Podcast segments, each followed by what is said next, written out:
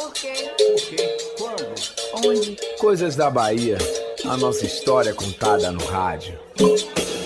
Estava em Lisboa e fiquei pasmo como a cidade consegue implantar modernidade no sistema de transporte público sem abrir mão da estrutura antiga. Pelas ruas e ladeiras transitam modernos e confortáveis ônibus, cruzando com os pequenos bondes e tomando cuidado com os tuk-tuks, que são os mini transportes que turista adora para passear. Lembrei de um tempo em que Salvador tinha bondes e marinetes e de outros tempos, isto até os anos 1960, em que havia os trolleybus, ônibus elétricos que cruzavam com as lotações e depois vieram os chamados ônibus mistos. Vi ônibus mistos numa área afastada da cidade de Gaia, no Porto, e foi aí que lembrei que um prefeito nos anos 1960 em Salvador decidiu que não dava mais para a polícia apartar brigas dentro dos ônibus normais que eram compartilhados por passageiros, uns que iam ao trabalho todo enfaixotado e outros que entravam sujos com compras adquiridas nas feiras da cidade, vez que não havia a cultura dos supermercados. No ônibus misto, só ia enfrentar as compras espalhadas no fundo e no meio, porque tinha poucos bancos, quem estava com pressa. E eu estava com pressa de ir para o colégio quando um misto da linha 18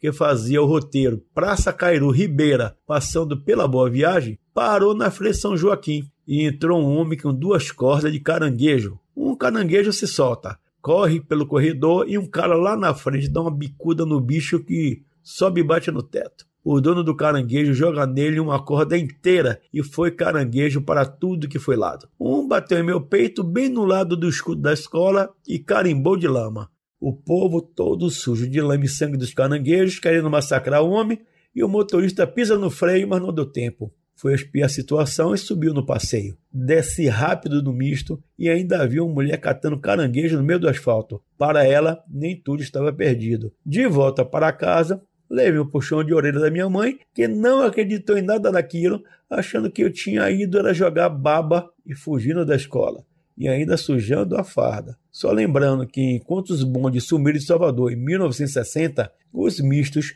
sumiram em 1965. Todo dia tinha porrada. A vantagem do misto é que se podia descer pelos fundos sem pagar passagem, se o cobrador não tivesse atento. Sou João Freitas, escritor jornalista para a Rádio Metrópole.